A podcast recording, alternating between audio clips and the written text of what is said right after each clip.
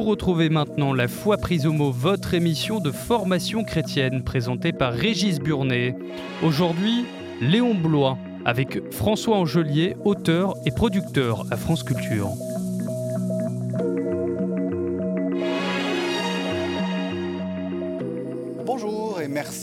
Retrouver pour la foi prise au mot, votre rendez-vous de formation et de réflexion. Cette semaine, je vous propose de découvrir un écrivain catholique, pas bien catholique, je veux dire Léon Blois. Né en 1846 et mort en 1917, il a une vie, il faut dire, un peu terrifiante. Après une scolarité désastreuse, il devient petit employé de bureau dans une compagnie ferroviaire, puis se convertit au catholicisme sous l'influence d'un autre écrivain infréquentable, Jules Barbet d'Orvilly. D'une intransigeance farouche, il se brouille avec tout le monde et ne réussit pas bien dans le métier qu'il voudrait faire, le journalisme. En 1877, il vit avec une prostituée et sa relation se métamorphose en une sorte d'odyssée mystique, délirante au sens propre, puisque sa compagne finit internée dans un asile psychiatrique. Il connaît ensuite une vie d'extrême pauvreté, émaillée par une série de livres largement autobiographiques ou de recueils d'articles polémiques, dont l'énumération des titres donne bien le ton Le désespéré, La femme pauvre, Sueur de sang, Léon Blois devant les cochons, celle qui pleure, et surtout ce qui est sans doute le plus beau titre de toute la littérature française, Belluaire et Porcher. Pour découvrir cette âme de feu qu'était Léon Blois et son style foudroyant, un invité, François Angelier, bonsoir. Bonsoir. François Angelier, vous êtes auteur, vous connaissez très bien Léon Blois, vous êtes spécialiste de Léon Blois. Spécialiste, j'irai pas jusque-là. N'ayons pas peur. Il y a des spécialistes, mais... Et vous êtes producteur à France Culture, et je dois dire, je suis un inconditionnel de votre émission qui s'appelle euh, Mauvais genre. Alors peut-être, peut-être, oui, voilà. Dites-nous ce que c'est que mauvais genre et comment, euh, comment on passe de mauvais genre à Léon Blois. Ah, c'est tout naturel. Mauvais genre depuis 26 ans sur France Culture. C'est un magazine hebdomadaire d'actualité de la culture de genre. Alors d'un côté, on fait l'actualité du polar, de la bande dessinée, de la science-fiction, de l'érotisme, de tout ce qui est genre, mmh. qui répond à cette appellation. Et puis il y a aussi le mauvais genre, c'est-à-dire le mauvais genre en un seul mot presque, c'est-à-dire tout ce qui est marginal, sulfureux, interdit, mmh. angoissant. Donc on essaie de concilier une actualité éditoriale et puis des vibrations venues peut-être euh, très souterraine. Alors, ben, Léon Blois, il est mauvais genre? Ah ben, Léon Blois Totalement est mauvais, genre. Est mauvais genre par, euh, oui, bien sûr, par ses positions théologiques, par son mode de vie, par son écriture, par la manière qu'il a de vivre sa foi et d'incarner la, la, quête de l'absolu. Oui, oui, il a été mauvais genre. Il s'est rendu insupportable à ses contemporains euh, avec beaucoup de méthodes, d'énergie et de compétences. Alors, ben, peut-être euh, on va suivre la vie de Léon Blois et ensuite on va regarder son œuvre à mesure, en fonction de, l'avancée de sa vie. Peut-être la première, euh, bon, comme toujours, euh, petit Léon Blois, était-il, a-t-il eu l'enfance malheureuse qui convient à celui qui veut se, lancer dans le mauvais genre, justement? Oui, Léon Blois a une enfance qui est, d'une certaine façon, assez caractéristique des, des, enfants de la Troisième République. Il a un père qui est conducteur de travaux pour la Compagnie des chemins de fer d'Orléans, qui est franc-maçon, qui est rationaliste, qui est un admirateur de Benjamin Constant, donc un père autoritaire, dogmatique, qui sait ce qui est le bien, ce qui est le mal, et puis une mère d'origine espagnole qu'il appelle une croyante des anciens jours, qui est une femme au contraire pieuse, très pieuse, excessivement pieuse, euh, qui vise un peu une sorte de sainteté, qui, souffre évidemment euh, de, la, de, sorte d'athéisme de, son mari et qui fait en sorte que son fils, ce qui ne sera pas le cas, échappe à cela. C'est un peu le même cas pour un Louis Massignon, par mhm. exemple. Euh, donc l'enfance de Blois, elle se passe dans ce milieu familial. Il a un frère, Georges Blois, qui deviendra, vous l'avez dit, militant anticolonialiste, et ça se passe mal. Il grandit à Périgueux, et il est évidemment inscolarisable, comme le sera Bernanos, son disciple. Mmh. Euh, il est totalement inscolarisable. Un moment, il est même euh, renvoyé du lycée parce qu'il s'était défendu de l'assaut de ses petits camarades avec un couteau. Mmh. Donc euh, voilà, c'est quelqu'un qui ne qui fait que passer dans l'institution scolaire et pour, pour qui elle, est, elle ne représente pas grand-chose. Vous avez dit Bernanos, c'est surprenant parce que Léon Blois, donc il naît en 1846, c'est pas un homme de la Troisième République, c'est un homme du Second Empire. Enfin, il naît sous Louis-Philippe, mais c'est, enfin, on est très, il est très moderne par rapport à ce qu'on ce qu'on imagine du Second Empire.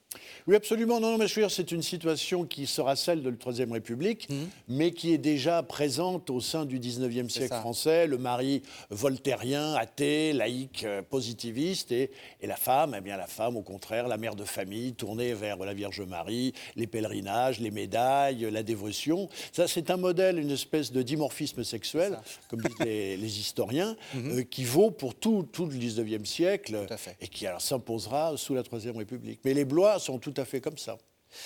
Donc François Angelier, il naît, euh, il naît donc 1846.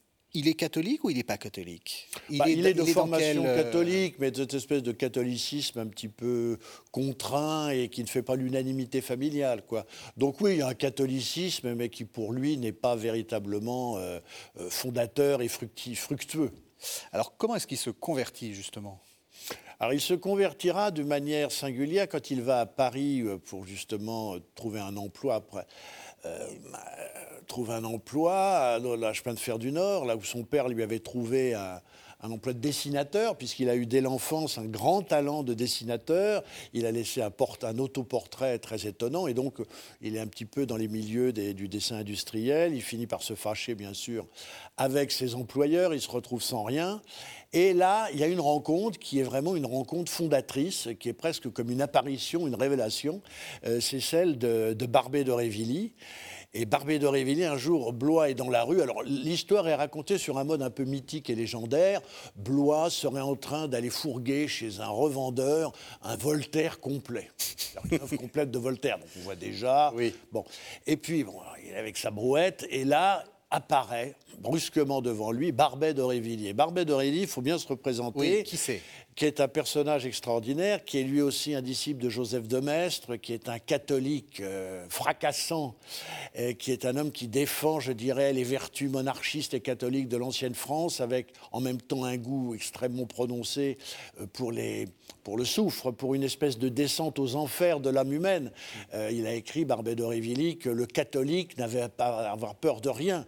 Avec le catholicisme, on peut tout dire de tout le monde et on peut tout faire. Donc tous les romans de Barbet de Révilly, des recueils de nouvelles comme Les Diaboliques, Un prêtre marié, Une histoire sans nom, sont des histoires absolument effroyables Rien qui mettent en scène des, des prêtres apostats, qui mettent en scène euh, des missionnaires violeurs, qui mettent en scène des personnages totalement euh, hors d'eux-mêmes problème mais avec justement toujours cette armature de la foi chrétienne. Et, et Blois donc voit ce personnage. Et en plus, il faut savoir que Barbé de Révilly n'allait pas dans la rue avec le jus de tabac, c'est-à-dire le- dans la tenue euh, comme ça de la redingote austère. Il était avec une cape, euh, les chaussures à la poulaine, euh, habillé avec un corset, euh, habillé comme une espèce de seigneur d'on ne sait quelle monarchie.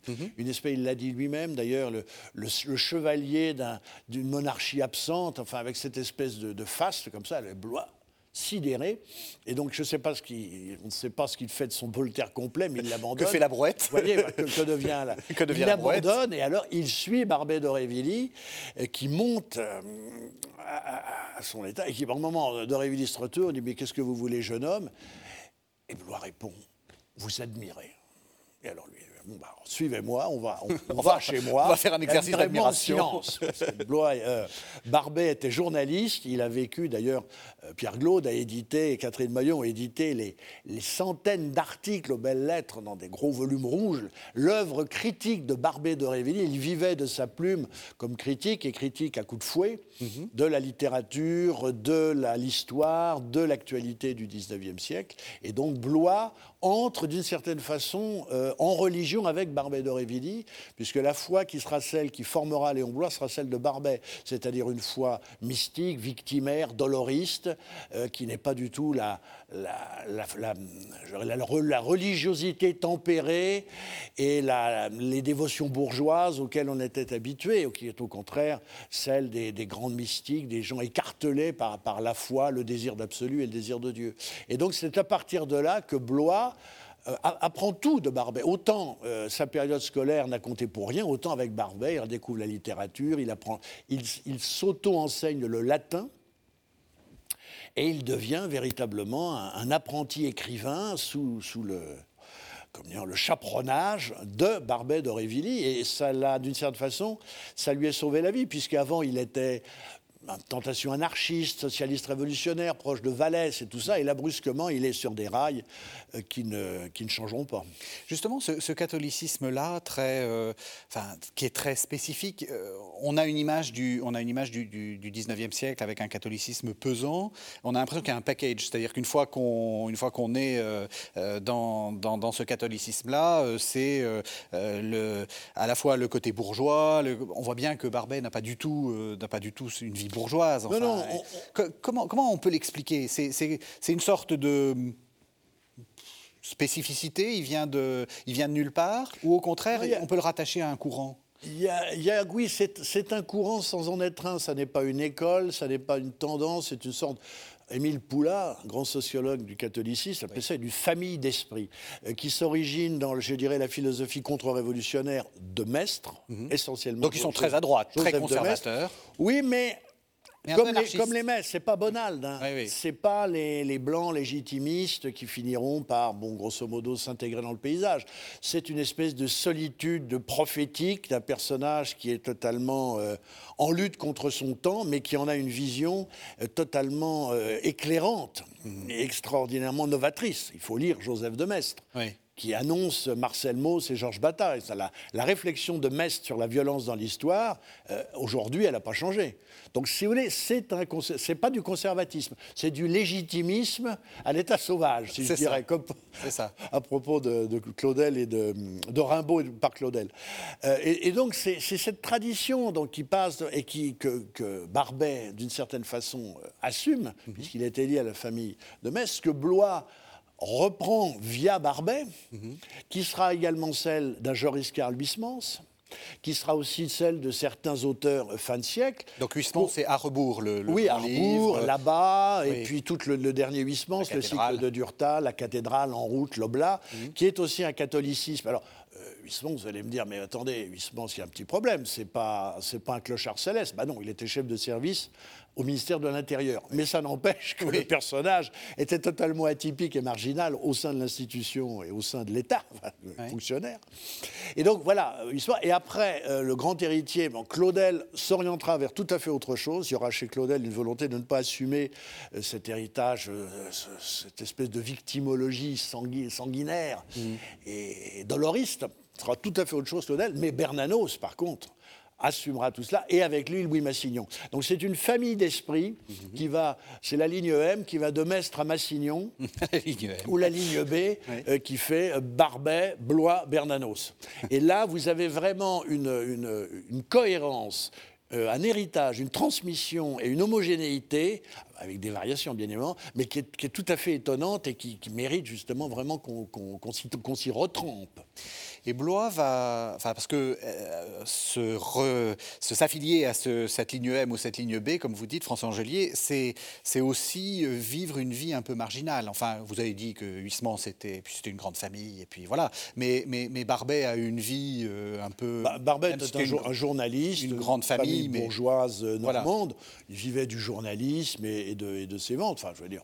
Mais il, vivait. Oui. Blois va entrer dans Bernanos, c'est plus compliqué. C'est, ce genre. Bernanos, c'est autre chose. Il est d'une origine, je dirais, bourgeoise. Son père était un self-made man, tapissier décorateur. Mhm. Donc Bernanos, jusqu'à on peut dire jusqu'aux années 30, a vécu sans trop de difficultés matérielles. Après la guerre, il est agent d'assurance, tout va bien. C'est simplement quand il décide de couper les ponts avec la société, le monde des lettres, que les difficultés matérielles commencent et connaîtront, notamment en Espagne, au Brésil, par moments de, de, forte intensité. Et Blois, c'est pareil. pareil Blois est quelqu'un qui ne s'intègre dans rien. Alors on tente effectivement, bon, il était dessinateur industriel au chemin de fer du Nord, ça ne marche pas, euh, il, est, il est renvoyé parce qu'il ne venait plus ou il s'intéressait plus, enfin, il rêvait, enfin, il avait la tête ailleurs. et on sait pourquoi, donc. C'est vrai que les, des vis, des boulons... Il y a une ouverture, il y a une ouverture du côté de l'univers. Louis Veuillot le remarque. Louis Veuillot. C'est un, quotidien très, euh, absolument. très conservateur. C'était le euh, quotidien des catholiques ultramontains. C'était ce qu'on lisait dans les presbytères, c'était les ultramontains le avec une tendance monarchiste. Voilà, une tendance monarchiste. Mhm.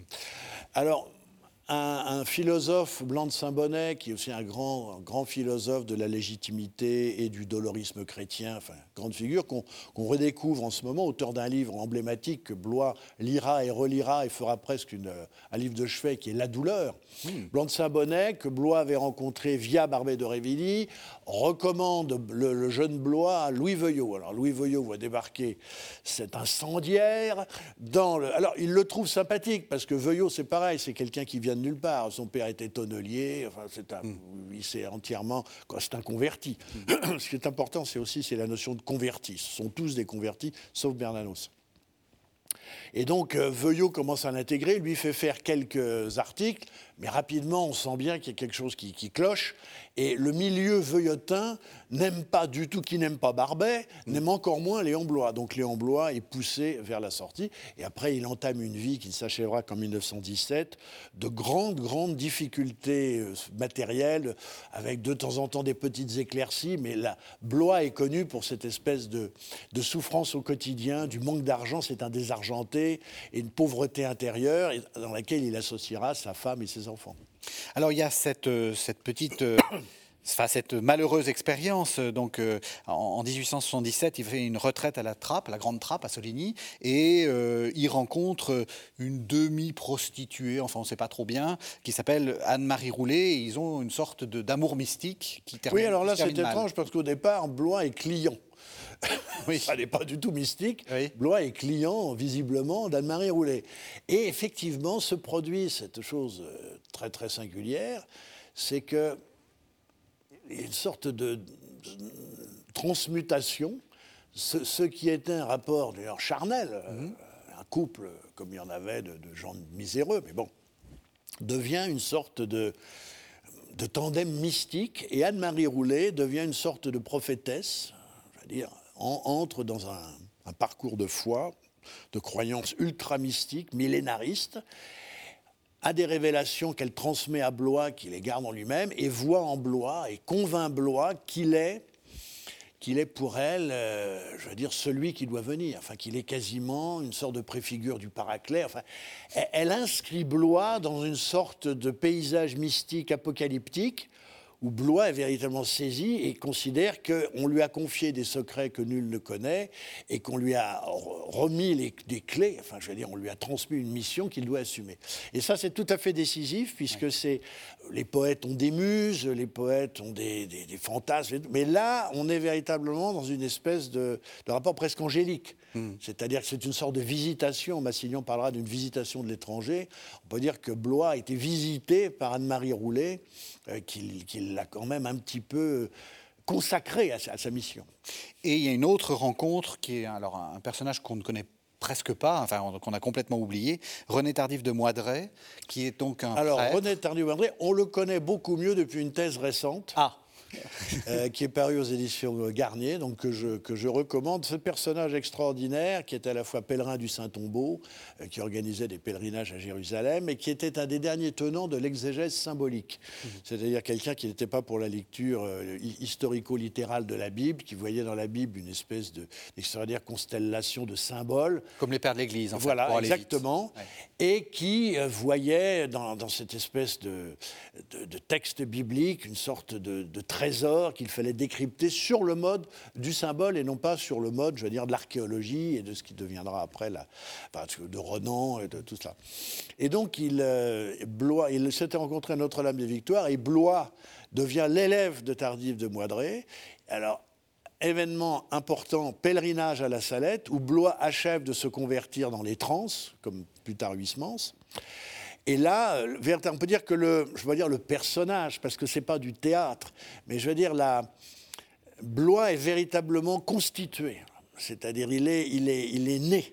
Le Blois est là. Enfin, vous avez à la fois quelqu'un qui a reçu de Barbé d'Aurevilly l'épée de l'écrivain, c'est-à-dire le langage comme une épée, et cette épée servira abondamment jusqu'à sa mort, et de Tardif de Moidré, un mode de lecture de la Bible et du réel et de l'histoire sur le mode du symbolisme, et la dévotion mariale de la Salette. Donc avec euh, la Vierge de la Salette, Barbet d'Aurevilly et Tardif de Moidré, Blois est désormais en armes, de pied en cap. La spiritualité bloyenne est là de pied en cap. C'est une spiritualité, enfin pardon de, le dire comme ça, François Angelier, c'est pas marrant.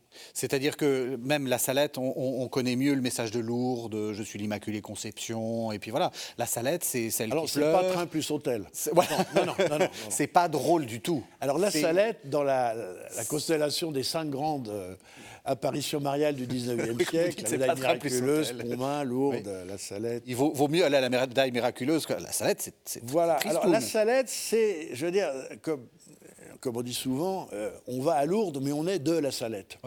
La Salette, c'est presque une sorte d'affiliation très spéciale. D'abord, c'est l'apparition des écrivains. Tous les grands écrivains, tous les, catholiques qui écrivent des livres, comme disait Bernanos, iront en pèlerinage à la Salette. Certains deviendront des dévots de la Vierge en larmes euh, toute leur vie. Louis Massignon, par exemple. Bernanos, un peu moins, mais la Salette aura sa place. Huysmans se convertira à la Salette, où il sera allé avec l'abbé Boulan. En plus, ils sont toujours amenés à la Salette, les écrivains, par des, prêtres singuliers, euh, plus que sulfureux d'un côté, ou totalement euh, millénaristes, des, des véritables prophètes de l'autre. Et donc la Salette, effectivement, c'est la Vierge qui pleure, c'est la Vierge qui menace, mm. c'est la Vierge de la fin des temps, c'est la Vierge de l'Apocalypse, c'est celle qui rira à la fin des temps. Mm. C'est une, apparition euh, qui engage l'individu dans une mission d'apostolat qui n'est pas du tout... D'abord, c'est pas une apparition thérapeutique. Non. Il y, a, pas de, on n'en sort pas guéri. Non. Mais on en sort au contraire avivé dans ses souffrances de l'intérieur. C'est l'anti euh, ce niveau-là. C'est l'anti-lourde. C'est l'anti-lourde. Tout à fait. Et euh, bon, on peut dire que Blois est totalement conformé par l'apparition de la Salette. Et il écrira d'ailleurs euh, énormément de textes. Il s'y rendra plusieurs fois en pèlerinage avec donc il était là avec Anne-Marie Roulet, il retournera avec euh, ses amis les Montchal, avec euh, les Termiers. Enfin, c'est pour lui, ce sera véritablement une sorte de... C'est la source. Mmh. Donc là, ça a l'air, c'est à côté de, Grenoble. Hein, voilà, c'est sur les hauteurs de Grenoble, dans le pays dauphinois. Et pour s'y rendre, à l'époque, il fallait, euh, on risquait un petit peu par sa vie, mais, enfin, si presque. Et Louis Massignon a transformé le trajet vers la Salette en une espèce d'épreuve, puisqu'il y est allé en plein hiver, il a manqué d'être avalé par les congères, et bon, il en est sorti, mais voilà. Vous avez dit plusieurs fois euh, apocalyptique, etc. C'est pas du tout l'image qu'on se fait du Second Empire, euh, avec des bourgeois satisfaits, euh, qui avaient l'impression que le monde était pour eux. Là, on sent que c'est un petit groupe de gens qui ont l'impression de vivre les derniers temps. Oui, absolument. Alors, la Salette, c'est 1846. Euh, l'année de naissance de Blois. Donc, c'est l'année de naissance de Blois. Inutile de vous dire qu'il en tirera des enseignements infinis. On n'est pas encore dans le Second Empire, qui arrivera cinq ans plus tard, et on est vraiment dans une sorte de. Je veux dire, il y a une bourgeoisie qui est une bourgeoisie voltairienne, une bourgeoisie euh, qui accompagne euh, l'industrialisation de la France, qui est y a milieu de l'argent, milieu de la finance. Mais bon, ça, c'est la, grande bourgeoisie. Le, catholicisme ne cherche pas trop à, comment dirais-je, à, faire des, à faire des vagues. Mhm. C'est un catholicisme qui est assez consensuel, qui est assez conformiste, euh, euh, qui est bien calé dans les coussins de ses certitudes. Mhm. Euh, avec Blois, c'est tout à fait différent. C'est-à-dire que là, véritablement, on a des, des, gens qui ont reçu un appel. Je veux dire, ce sont des vocatus, comme disait Bernardo, ce sont mhm. des, des gens qui ont été convoqués alors, euh, ils n'ont pas eu d'apparition mariale, mais euh, ils ont écouté les, apparitions, les, voyants, les apparitionnaires. Et donc, c'est quand même des, cas à part. On, est là avec des gens qui sont d'une extrême marginalité. Mm. Parce que vous avez effectivement une presse, des romans, une littérature et des publications en grande quantité qui vont dans le sens d'un catholicisme tranquille, mm. euh, je dirais paisible. Et bourgeois. bourgeois, routinier. Et là, on a affaire au punk de la spécialité. à des gens qui, au contraire, sont des, des, dévots du calvaire.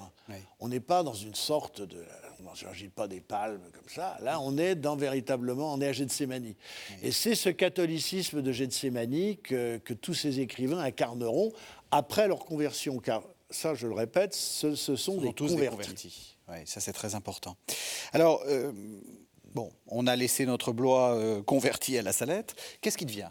Parce que, euh, comme je l'ai dit rapidement, l'aventure avec Anne-Marie Roulet tourne court, elle finit par être internée. Il devient enfin bourgeois? Non, il ne devient pas bourgeois puisqu'il est incapable d'accepter. C'est quelqu'un qui revendique l'absolu. Il veut vivre selon l'absolu. Y arrive-t-il Ça, c'est à chacun de le déterminer. Mais il veut vivre selon l'absolu. Il se veut le témoin de l'absolu. C'est l'homme qui a Bible ouverte, comme on dit table ouverte. Il a Bible ouverte. Il lit la Vulgate. Il l'approfondit. Il rentre dans cette espèce de, de sans fond, le sans fond de la Bible, dans cette espèce de, de mystère insondable du texte biblique. Il dira d'ailleurs, pour moi, c'est tout est là. C'est le silence, c'est ça. C'est un homme qui est, c'est- qui est à la fois au café, où il joue aux cartes, aux dés, euh, et qui randonne dans Paris euh, pour trouver de l'argent. Donc il a une réputation de tapeur absolument effrayant. Il trouve des, des amis, des rares amis qui le soutiennent, le mécène. Et, mais c'est l'homme qui lit la Bible, et donc qui accepte la misère d'être en rupture avec toute la culture chrétienne, toute la société de l'époque, dans laquelle il, n'avait pas de métier. Blois, Blois, c'est quelqu'un qui mendiait. En permanence, il se mettait à l'épreuve de la charité divine. Il n'avait plus d'argent et il disait Que va-t-il se passer? Quelqu'un va venir qui m'apportera de quoi ne pas mourir. Il attendait et toujours Ça marchait. quelqu'un arrivait où bon, on se souvenait de lui, où il allait voir quelqu'un. voilà, bon. Il, y a- il est- il est- il multipliait aussi les, les fausses bonnes fortunes, c'est-à-dire les occasions ratées. Il tentait. Alors, il a fait du journalisme. Il a travaillé au Chat Noir, il a travaillé au Gilles Blas. Il y a quand même eu des. Mais à chaque fois, euh, la déception, les fâcheries, des crises internes faisaient qu'il repartait dans, sa solitude. Avec, il finit par se marier, avoir des filles. Et tout. Euh, il, est, il est toujours. Mais je crois que c'est ça qu'il faut bien comprendre. Et je pense qu'il en va de même pour Bernanos. C'est des gens qui considéraient qu'être dans la main de Dieu, c'est-à-dire dans une espèce de dépossession totale. Je n'ai pas de métier qui m'assure un fixe, comme on dit. Oui. Je n'ai pas de rente. Je n'ai pas d'une fortune qui travaille pour moi. Je suis seul. Enfin, j'ai une famille, mais je suis dans la solitude. Je suis sous le regard de Dieu et j'at- et j'attends tout de Dieu.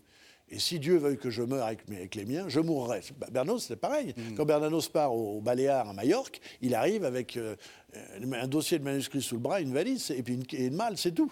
Ils ont tout abandonné à- en France et, et tout. C'est pas- des gens qui ont le besoin, on peut dire, de, de cette mise à l'épreuve oui, de permanente. tester la providence, en fait.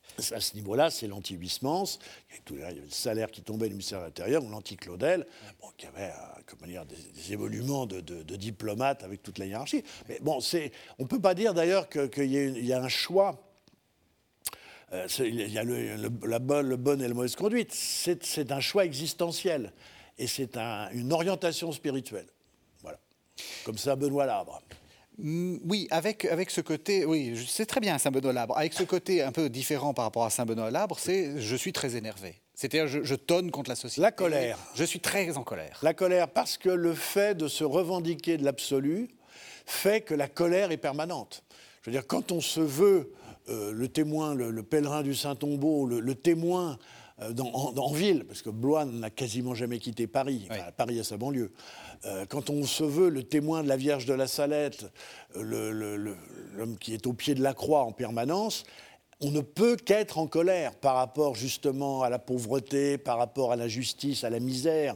Et Blois a vécu parmi les, les plus pauvres, et pour témoigner justement de, de cette pauvreté, avec une colère permanente à l'égard de ceux qui de ceux qui s'enrichissent aux dépens des autres, de ceux qui ignorent la pauvreté, de ceux qui et qui d'autant plus quand ils sont croyants.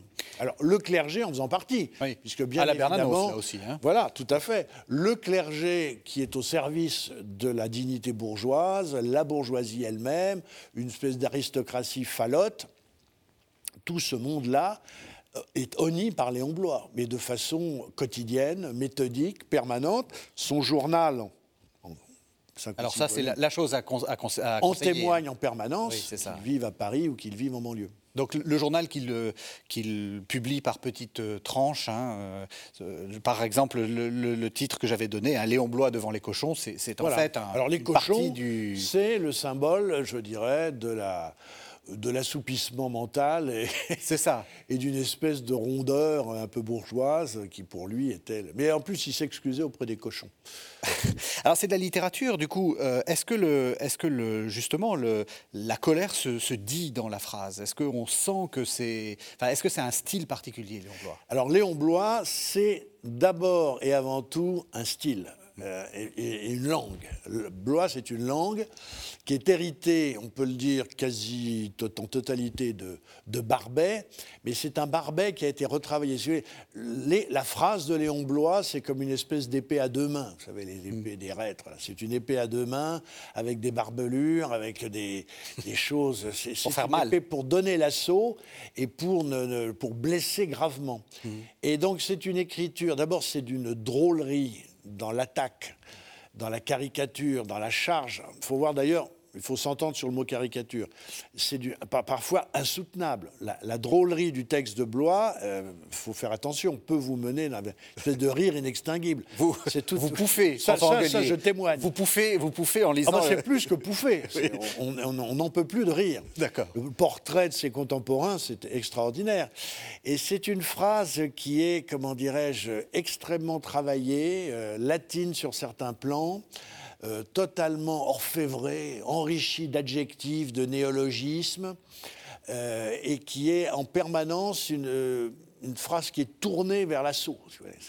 À aucun moment on est dans une sorte de délectation littéraire, de contemplation gratuite. Blois, soit c'est le Blois écrivain, soit c'est une espèce de descente aux enfers, le questionnement théologique, le questionnement mystique, soit c'est la dévastation il était fasciné d'ailleurs par les massacres, les tueries, les morts empilées, mm. les périodes de l'histoire où justement la, la, violence submergeait la société, fin du Moyen Âge, Révolution française, période byzantine, cette espèce où le sang littéralement noyait les rues et les mm. demeures sur le plan métaphorique, parce que c'était l'homme le plus paisible du monde. Il vivait en famille à Montmartre ou ailleurs, mais jamais vous allez retrouver Blois couvert de sang pour avoir. Euh, si jamais on venait le chercher, on le trouvait. Mais et cette violence qu'il a, d'une certaine façon, concentrée, focalisée comme un paratonnerre dans son langage, est encore aujourd'hui une des choses les plus extraordinaires qu'on puisse lire en, en langue française. Parce que c'est une, une phrase, vous dites on peut retrouver ça aussi chez Bernanos, qu'on connaît mieux. Donc ah, c'est pas pareil, Bernanos. Mais justement, euh, euh, ce, qui est ce qui est fascinant, c'est ce côté très précieux de la langue aussi. Euh, voilà, absolument. C'est beaucoup plus on, est, travaillé, on est dans une esthétique fin de siècle. Si vous voulez, il y a au départ, là, bon, il y a, je, le disais, il y a mestre. La phrase mestrier est une phrase latine ramassée, concentrée. À la Chateaubriand. Un, peu, ouais, mais encore plus dur.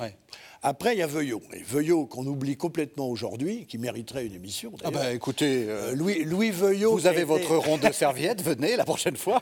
le plus grand journaliste catholique du 19e siècle, un homme qui a, qui a marqué 36 volumes d'œuvres complètes, c'est absolument énorme. Personnage qui aujourd'hui est, oublié parce qu'il représente un catholicisme dont on ne veut plus entendre parler, enfin, qui lui aussi est assez, est assez bourgeois, ça il faut le dire quand même. Mais il y a un style Veuillot qui est le style Les odeurs de Paris, euh, Les parfums de Rome, euh, euh, Paris pendant les deux sièges, qui est un style extrêmement polémique, violent, agressif, d'une méchanceté, d'une drôlerie. On, est déjà dans cette, je dirais, dans, cette, comment dire, offensive un petit peu que Blois reprendra et accentuera encore. Alors Bernanos retrouvera le style veuillotin et bloyen, mhm. mais d'une manière différente, puisque la phrase bernanosienne, euh, d'une certaine façon, Bernanos fait entrer Blois dans le XXe siècle. Tout ce qui était l'extraordinaire euh, préciosité, euh, richesse. Ben, Belluaire et Porcher, qu'est-ce voilà, qu'un ça, les, De Blois, Bernanos va d'une certaine façon tout, encore tout reconcentrer, et c'est une, euh, comme j'ai pu l'écrire, euh, autant Blois c'est l'épée à deux mains, autant, Blois, autant Bernanos c'est le sabre d'abordage ou le point américain. Mhm. C'est une phrase courte, ramassée, ultra violente, qui tape, qui tape peu, mais qui, qui, sait où viser. Et d'une certaine façon, Bernanos récapitule et, et repropulse Blois, mais c'est l'héritage bloisien. Mhm.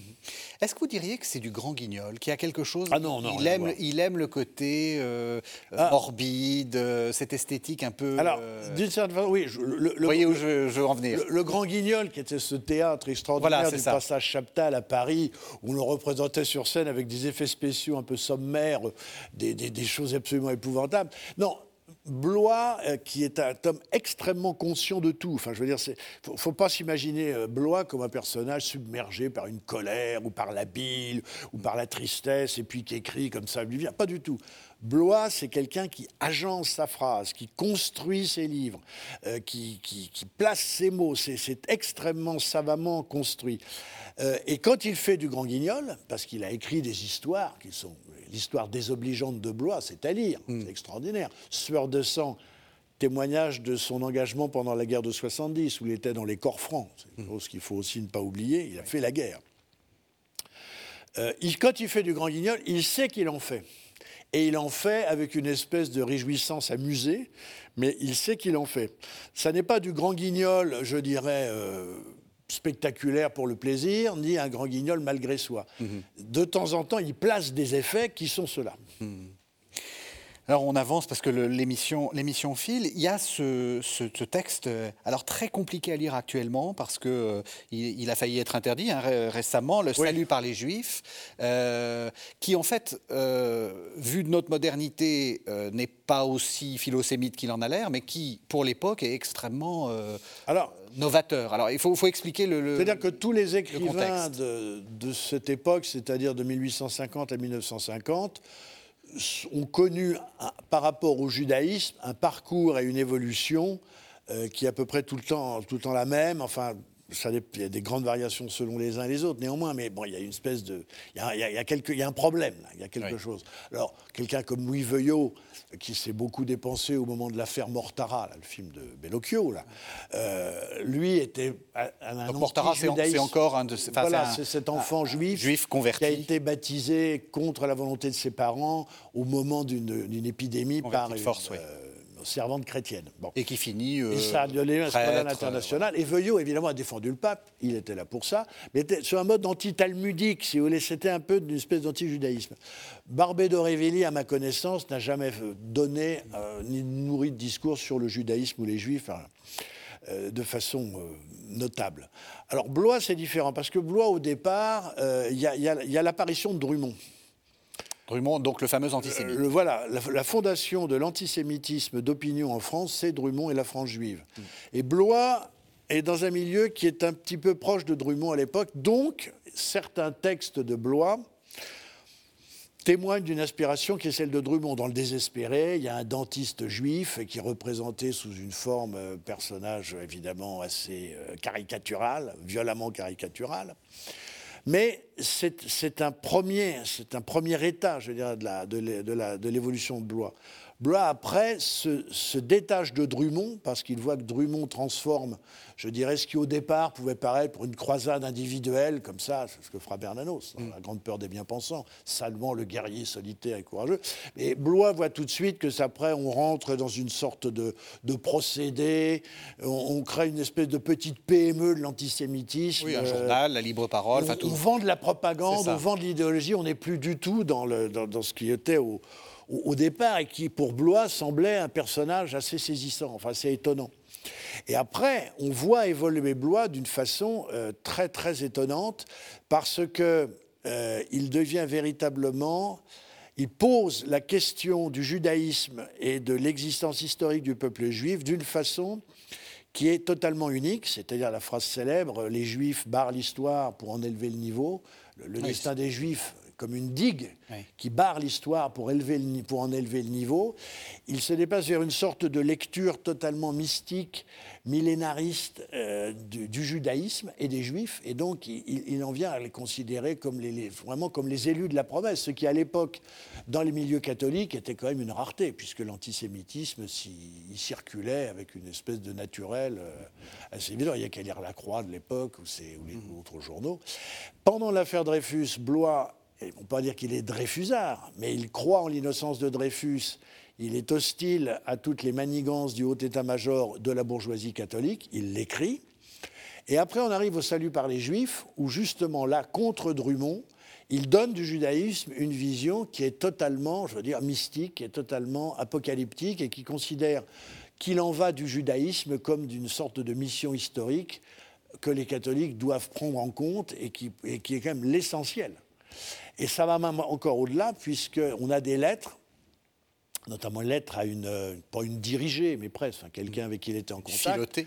qui visiblement euh, était s'orientait vers l'antisémitisme. Il lui a lui écrit ces, ces textes qui, sont, qui restent extraordinaires, mais imaginez que le Christ, il lui dit, mais le Christ est juif, le- les apôtres sont juifs, nous sommes en plein milieu, le catholicisme sort du judaïsme.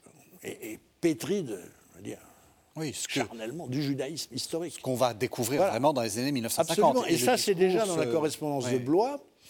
Et il dit, mais euh, comment dirais-je, témoigner de l'antisémitisme et se dire chrétien, c'est euh, grosso modo euh, euh, flageller la face de Marie ou insulter le Christ, insulter la mère du Christ devant lui. Enfin, il y a une espèce de.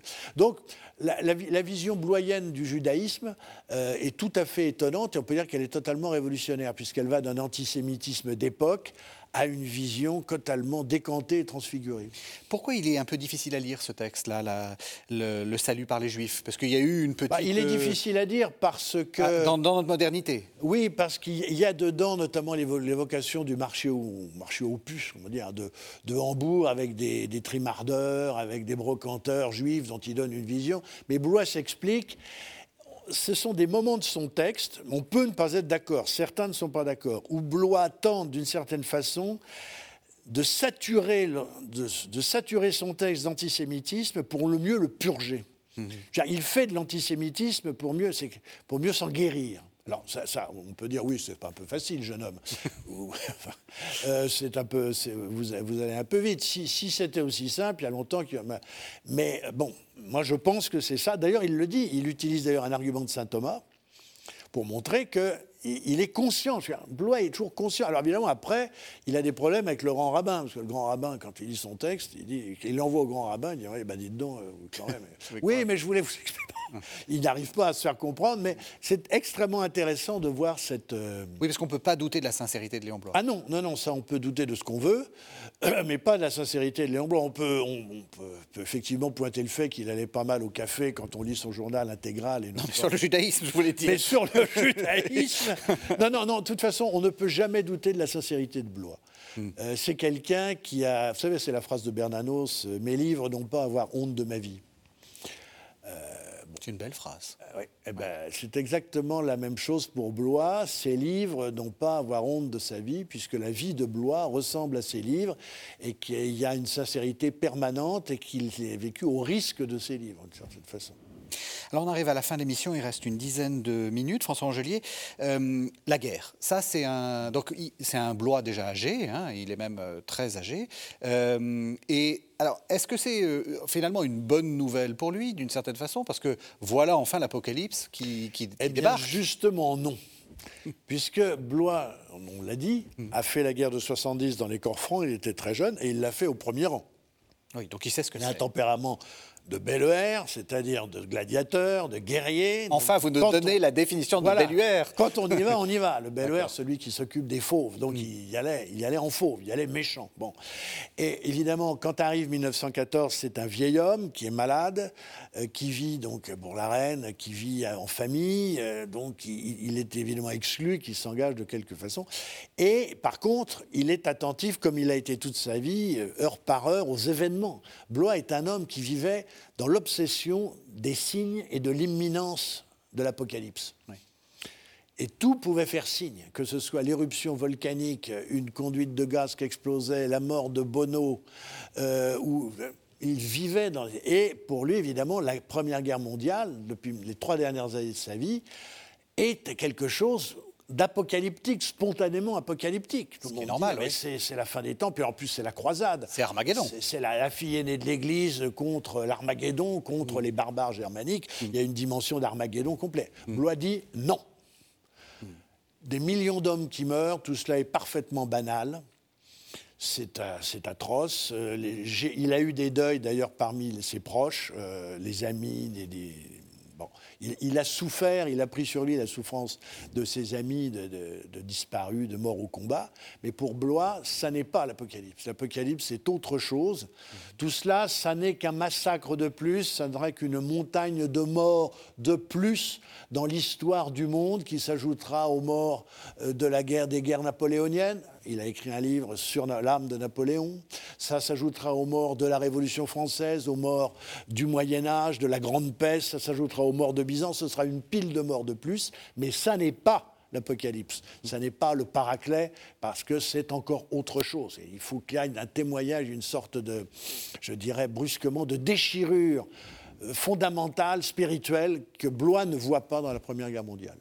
Oui, c'est des textes assez fascinants parce qu'on voit, alors que tout le monde est dans une espèce de mystique euh, nationaliste, ah bah oui, on voit l'absurdité de la guerre. C'est ah oui, totalement. Non, lui, il refuse tout. Alors, c'est très moderne. c'est un antinationaliste absolu. De toute façon, c'est quelqu'un qui considère que l'homme est incapable d'évaluer les événements de l'histoire. Hmm. On sait que les hommes souffrent, on sait que les hommes meurent, on sait qu'il y a des apparitions de la Vierge. Mais l'homme est dans un tunnel, dans une obscurité totale. Cela, la croix lui sert d'une certaine façon de, phare. Euh, la souffrance est un signe qui est qui, là où il y a de la souffrance, il y a de la vérité. Mhm. Voilà. Mais l'homme ne sait pas ce qui se passe. Il n'est pas question de s'engager politiquement, il n'est pas question de sombrer dans le nationalisme, même le patriotisme. Il n'a jamais été légitimiste. C'est quelqu'un qui a toujours compissé euh, les dynasties euh, royales, les, Valois, les, Bourbons, les Capets, tout, il ne veut pas même entendre parler. Lui, il est avec les pauvres, il est dans la pauvreté essentielle. Et donc pour lui, la Première Guerre mondiale, ça fait beaucoup de bruit, mais ça n'est pas l'apocalypse. Et d'une certaine façon, Bernanos dira un peu la même chose.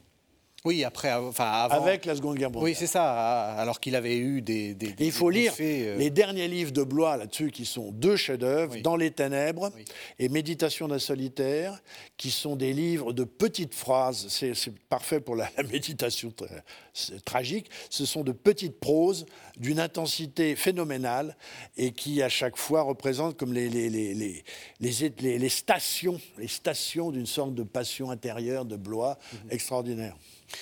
Est-ce qu'il a une bonne mort, Blois? Parce qu'un bon saint doit avoir une belle mort. Ah ben, il est mort paisiblement, entouré des siens et de ses amis, les maritains, euh, et de, sa femme Jeanne, qui était donc euh, scandinave, et de ses filles. Non, non, il, est mort très paisiblement. Euh, sans, sans, fracas ni déchirure. Sans renier. Comme, Bernanos. Il est mort dans une espèce de, de calme à l'intérieur de lui-même, je ne sais pas, mais le, personnage est, est mort dans la paix. Je l'ai dit, on arrive à la fin de l'émission, mais peut-être quand même un mot sur l'influence de, Léon Blois. On, a commencé à en parler. Vous avez cité euh, un personnage important, Jacques Maritain. Donc euh, c'est un peu étonnant parce qu'on n'imagine pas Maritain euh, avec Léon Blois. Et pourtant, ah bah, il lui doit tout. Et voilà. et pourtant, Maritain qui, Maritain qui vient du protestantisme libéral et Raïssa Maritain qui vient du judaïsme russe. les deux ont été convertis par Léon Blois à Montmartre. Et après, euh, il y a véritablement une sorte de présence de Léon Blois. Blois, ça n'a jamais été. Bon, c'est quelqu'un qui n'a eu aucun rapport pendant toute sa vie avec le milieu littéraire. Ce n'est pas un homme de lettres. Donc il n'y a pas un public bloyen donc ça, qui attend le dernier Blois. Euh, c'est quelqu'un qui a été marginalisé, qui a tenu dans cette marginalité. Et donc, c'est un peu comme une sorte de tour à l'écart, vous voyez, de, de maison sur la colline, de, de sites comme ça où, on pèlerine. C'est un peu la Salette, Léon mmh. Blois. Mmh. Euh, c'est joli. C'est un lieu écarté mmh. où l'on fait pèlerinage pour essayer de de, retourner en soi-même ou de se réveiller, de, se, de, réactiver, je dirais, la, la, spiritualité peut-être endormie. Euh, c'est ça, Blois. Donc il y a une présence de Blois jusqu'à aujourd'hui. Blois, bah, on peut prendre les choses les, plus évidentes, Blois était en livre de poche très vite. Euh, Blois était les œuvres complètes, enfin les œuvres ont été publiées au Mercure de France. Euh, il y, a toujours eu une présence de Léon Blois. Je veux dire, il, il n'a jamais quitté. On a toujours eu Blois à portée de la main. Ce n'est pas le cas d'autres. Ce n'est pas le cas d'Ernest Hello, ce n'est pas le cas de, gens comme ça qui. Il y a toujours eu Blois à portée de la main parce que, euh, comment dirais-je, ça fait partie de ces. C'est un peu comme les, c'est comme Lautréamont, c'est comme Rimbaud. Je veux dire, c'est peut-être pas des gens qui sont des, véritablement qui, qui, créent une espèce de, de, fond de sauce, qui créent une espèce de fond de sauce littéraire mhm. dans lequel on peut se, reposer. Mais euh, c'est le sel de la terre. c'est ça. Euh, Blois, c'est un peu le sel. S'il n'y a pas de Léon Blois, avec quoi salera-t-on Alors, justement, euh, vraiment à la toute fin de l'émission, qu'est-ce que vous conseillez? Quels sont les...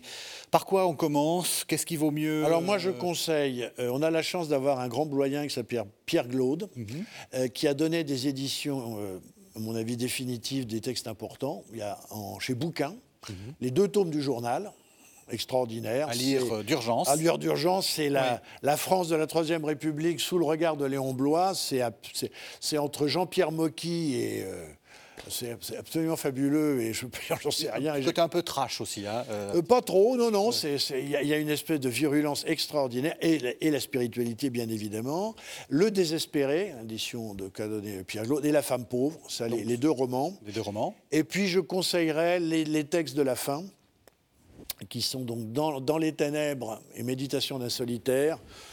Tout est à lire de Blois, mais là, c'est des textes qu'on peut avoir avec soi, qu'on peut emmener avec soi et dont on peut lire des, fragments. Oui, et comme vous dites, c'est enfin, quand même plutôt une, une, littérature du fragment, donc c'est pas une littérature, on ne s'embarque pas comme dans les, mémoires d'autres tombes, on est, non, non, pas sur, euh, sur, des petites choses et, on peut commencer pas, comme ça. Pas, du tout, ce sont des textes, d'ailleurs c'est très intéressant de voir les éditions originales de Blois, le texte est composé sous la forme de petits pavés, comme ça, et, c'est un peu ça, je veux dire, c'est le pavé dans la mare, Blois, et c'est ou alors c'est une espèce de, comment dirais-je, de, talisman. Enfin, il y, a quelque chose qui est de l'ordre un petit peu de l'objet comme ça qu'on a avec soi, qu'on a en main en permanence. Quoi.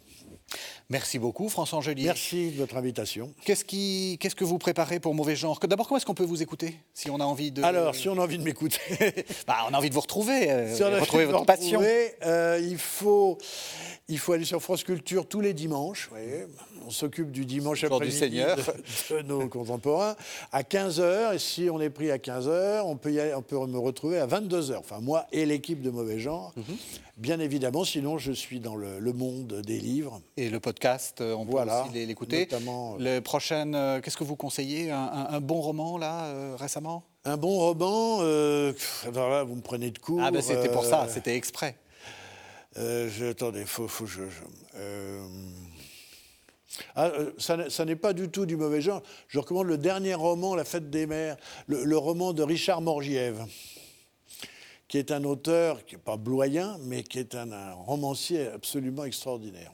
Eh ben, merci de votre conseil. Merci en tout cas de nous avoir fait découvrir Léon Blois. Merci à vous. Merci de nous écouter.